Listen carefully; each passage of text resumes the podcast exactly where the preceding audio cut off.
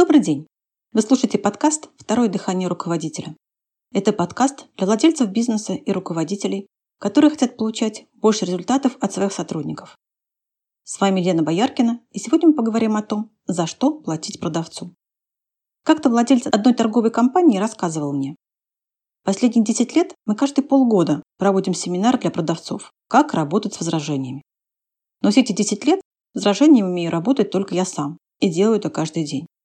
Он спросил, может, мы мало семинаров проводим? Давайте посмотрим на такую вещь, как подготовка продавца. Есть два этапа в обучении любого специалиста. Первый этап – обучить его навыкам какой-то профессии. После этого человек может идти в жизнь и применять полученные навыки в любых областях, где эта профессия нужна. И второй этап – научить тому, как применять эти навыки в какой-то конкретной области, сфере или даже компании. Например, врач. Он умеет лечить людей, но когда он попадает в какую-то конкретную клинику, ему нужно быстро обучиться тому, как работать именно здесь. Какая здесь система администрирования, записи на лечение, какие инструменты, какие лекарства доступны, есть ли у врача помощники и другие важные детали. Или вот еще хороший пример. Водитель. Он умеет водить машины. Когда ему дают машину, которую он не водил, он довольно быстро может ее освоить, зная основы. Так ведь? Обычно это так. Теперь следующий момент. Например, к вам пришел водитель вы ему готовы платить за работу, но он вдруг говорит, «Вы знаете, я не умею с полицией разговаривать, вообще не могу. Как только меня остановят, я сразу бросаю машину и убегаю. Вот. А так я хороший водитель». Возьмете вы его на работу? А если возьмете, то не исключено, что через пару недель выяснится, что он не умеет бензин заливать в бак или может поворачивать только направо, а налево не может. И что тогда? Возможно, вы скажете, что он не водитель, и будете правы. И, скорее всего, вы ему скажете, что ему стоит пойти и обучиться профессии водителя и только потом уже приходить к вам. И что важно, заметьте, учиться он пойдет за свой счет. За свой счет, а не за счет компании, и не на семинар, а в автошколу, где главная часть обучения – это упражнение за рулем. Или вот врач. Вы взяли его на работу, и вот пациент недоволен. У него все так и болит, и врач вам говорит, вы знаете, я в январе такие болезни не лечу. Только в сезон можно вылечить. Осенью обычно или под Новый год хорошо. Что вы скажете? Видимо, он не врач или очень странный врач. Вряд ли он вам подойдет. И что? Вы отправите его учиться профессии врача. И опять же он будет учиться за свой счет. У него будет много практики. И так будет с любой другой профессией, включая охранника, специалиста по компьютерам, бухгалтера, конечно, летчика. Везде, где нужны результаты, а не болтовня. Для всех есть профессиональное обучение, кроме продавца и руководителя. Владельцы компании по какой-то непонятной причине ставят на эти посты людей, которые не обладают профессиональными навыками, необходимыми для этой работы. Не всегда. Но иногда так бывает. Это хотя бы потому, что именно от этих двух постов в значительной степени зависит доход компании и то, насколько она будет успешна и богата. То, что я сказала, не означает, что нет профессиональных продавцов или руководителей. Они есть. Но профессионалами они стали, обучаясь профессиональным навыкам за свой счет. И обычно их учила жизнь. А она всегда берет плату за свои уроки. И мудрые и богатые люди это ценят и не жалеют денег на такое обучение. Так как же продавец? Как быть с ним? Как понять, продавец или нет? И вот в этом нужно разобраться. Профессия продавец существует, и этому можно научиться.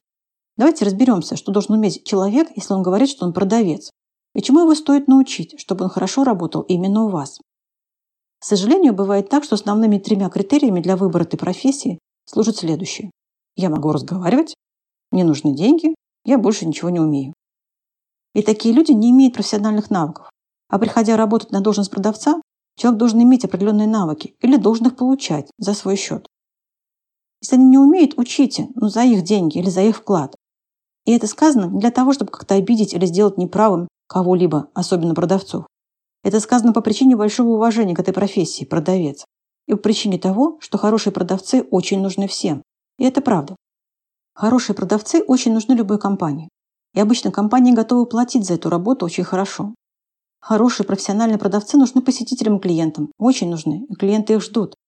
Хорошие продавцы нужны в семьях, для жен, мужей и особенно детей. Потому что детям нужно продавать, получать их согласие, а не давить на них или заставлять силой. Итак, отделите профессиональные навыки продавца от того, чему обязана его научить компания. Давайте рассмотрим это на примере. Вот есть профессиональный продавец. Он пришел в вашу компанию на работу. Что ему нужно? Да много чего. Для начала, где его рабочее место и что там есть? Ему нужна хорошая, надежная связь с клиентами. Ему нужна система учета контактов с клиентами, желательно автоматизированная и простая. Ему нужна понятная система оплаты. Ему нужна игра. А если продам больше, чем план, какие бонусы и за что? Он должен видеть, как он может заработать столько, сколько хочет. И как профи он хочет много. Но заметьте, заработать, а не просто получать. Ему нужно знать, кто им руководит. Это должен быть один человек. Ему нужно знать, будет ли руководитель уделять ему внимание, когда это нужно. Или он будет выслушивать нытье неспособных работать людей. Он будет работать среди чемпионов или среди нытиков. Он будет слушать о подвигах или о том, как трудно жить и работать. Ему нужны списки клиентов или правил, где можно брать людей для списков. Где обычно ищут клиентов? Как это работает? Какие там успешные действия? Теперь товар. Каков рынок, на котором мы работаем? Какие в нем тенденции? Что характерно для него и какие основные направления его развития? Какие есть конкуренты и в чем наше преимущество перед ними? Что есть наш товар или услуга? В чем разница по сравнению с другими похожими? И кто наш клиент? Каковы его атрибуты, характерные черты и где он водится обычно? Еще о товаре. Ему нужно не просто знать, как это выглядит и сколько стоит. Ему важно знать, как это работает, как это используется, как это применяют, как это предоставляют, какие там есть тонкости.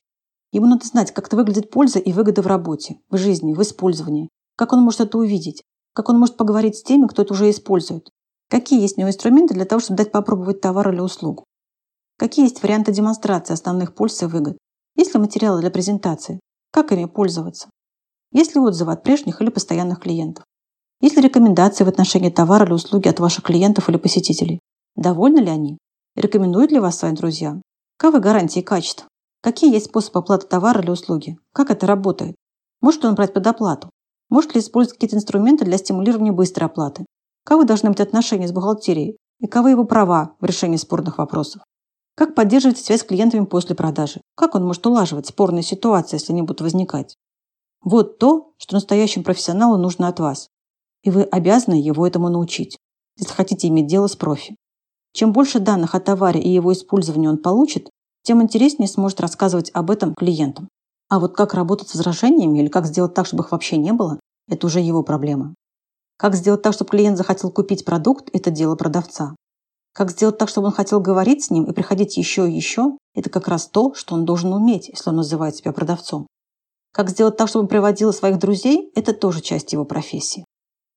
Есть профессия продавец, и есть необходимые для представителя этой профессии определенные навыки. Как начать общение, как получить доверие клиента, как выяснить потребность и так далее. А вот знание о товаре, о его особенностях, а также об особенностях работы вашей компании ему должны дать вы. Если вы учите профессии в своей компании, за это должны платить ученики вам, а не вы им. Или отправьте их учиться к нам в компанию ноу-хау. Мы обучаем продавцов профи. Просите у наших клиентов об этом. Какими же профессиональными качествами должен обладать продавец? Они простые, и вы их хорошо знаете как клиент. Вот некоторые из них. Способность создавать и удерживать внимание клиента и интерес к общению с продавцом. Всегда и при любых обстоятельствах. Способность найти повод для общения и общаться легко, не напрягая людей. Как долго продавец может это делать? Это показатель его профессионализма. Может ли он почувствовать, что у собеседника внимание не на теме разговора, и клиент просто для приличия делает умное лицо? Может он задавать вопросы так, чтобы клиент хотел на них отвечать? Может он рассказать так, что клиенты забывают, что им некогда?